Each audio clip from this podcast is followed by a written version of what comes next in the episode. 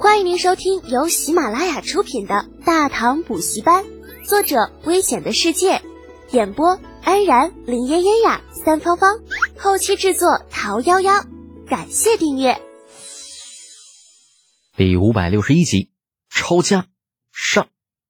是，或许有些人会说，啊这样的人就算是死了，家人也要蒙羞，也会跟着遭殃。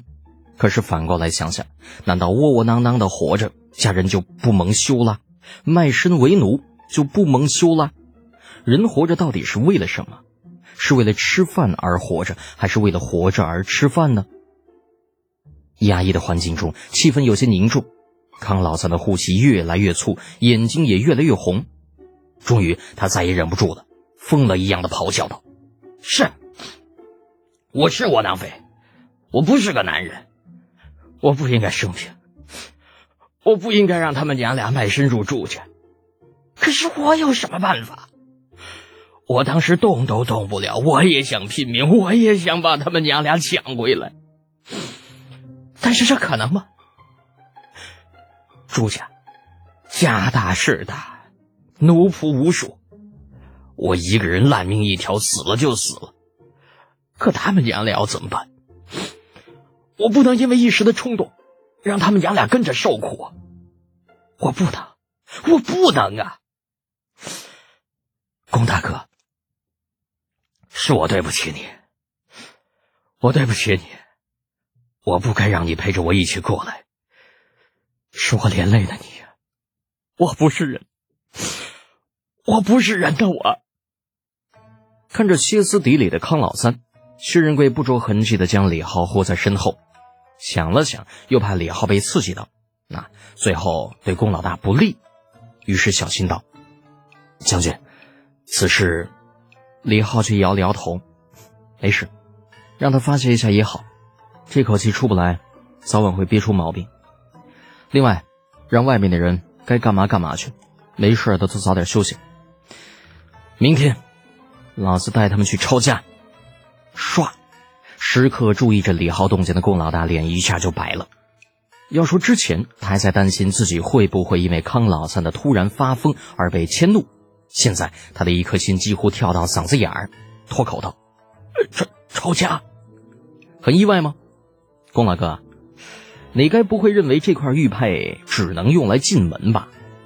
李浩提着挂绳，将那玉佩举在半空摇晃着，似笑非笑的问道：“怎么样？”有没有后悔如此草率，便将一次机会用掉了？龚老大怎么可能不后悔嘛？可事到如今，说后悔也晚了，只能咬着后槽牙，瘦驴拉硬屎。不不后悔。哼！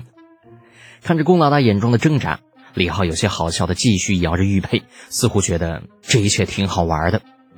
最后，还是程茵茵看不下去，一把从他手里将玉佩抢走，丢给惊愕的龚老大。拿好了，我德简哥哥的东西贵重的很，没有他天的大事，不要轻易拿出来。呃，是，那个，谢谢小姐，谢谢。玉佩失而复得，对于龚老大来说就是意外的惊喜。尽管不知道程茵茵的身份，但依旧连连道谢。如今他算是知道这玉佩的珍贵了。凭着这东西，竟然可以让朱家这个跺跺脚、降朱成都要跟着抖三抖的家族一夜覆灭，其珍贵之处让甄老大深感自己语言的贫乏，除了一个“操”字，竟是嗯想不出任何一个感叹词。程茵茵则是撇撇嘴，眨着漂亮的大眼睛抱怨道：“真是的，明明是块金子，非要当成铜来使。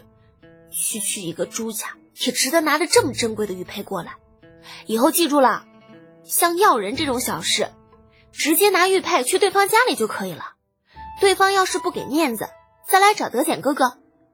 是是是，小人明白，小人明白。龚老大连连答应，顺便拖着发泄过后瘫软如泥的康老三出了驿站，背着他回了家。深夜，龚老大眼巴巴盯着窗子透过来的朦胧月光，翻来覆去，怎么也睡不着。公使以为他是在为之前的事情感到后悔，轻轻的推了他一把。当家的，快睡吧，别想太多了。佛祖都说了，救人一命胜造七级浮屠。康老三家的与我认识很多年了，也是个可怜人。若是能打听出他的消息，这玉佩也算用得值。龚老大苦笑着坐了起来，真的值吗？龚氏见他非但不睡，反而坐了起来，不由有些纳闷儿。当家的，你这是怎么了？龚老大叹了口气，从枕头下面将玉佩摸出来，郑重的交到龚氏手中：“拿着，好好的收着。以后除非遇到天塌的事儿，否则别拿出来。”玉佩入手，这龚氏很快反应过来是什么东西。玉佩，你你没带老三过去？去了。龚老大拍了拍龚氏的手，意味深长的说道：“过了明天，朱家。”可能就要不存在了。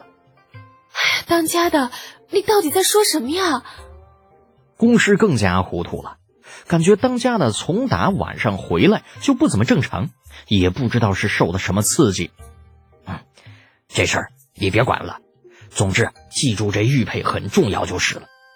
龚老大想了想，最终还是没有跟老婆说实话，扯过被子重新躺下。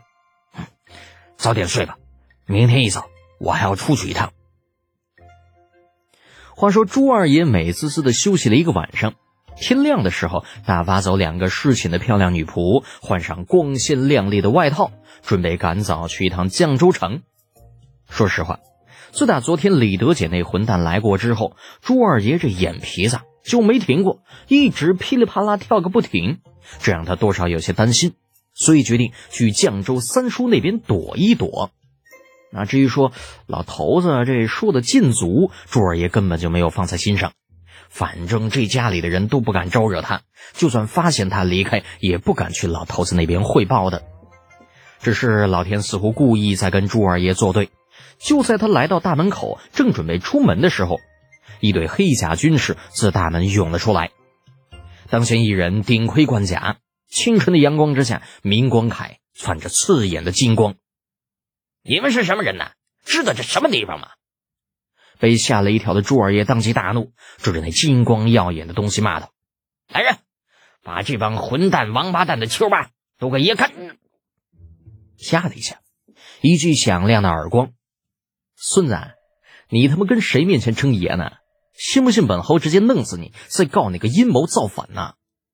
朱二爷长这么大，啥时候被人打过？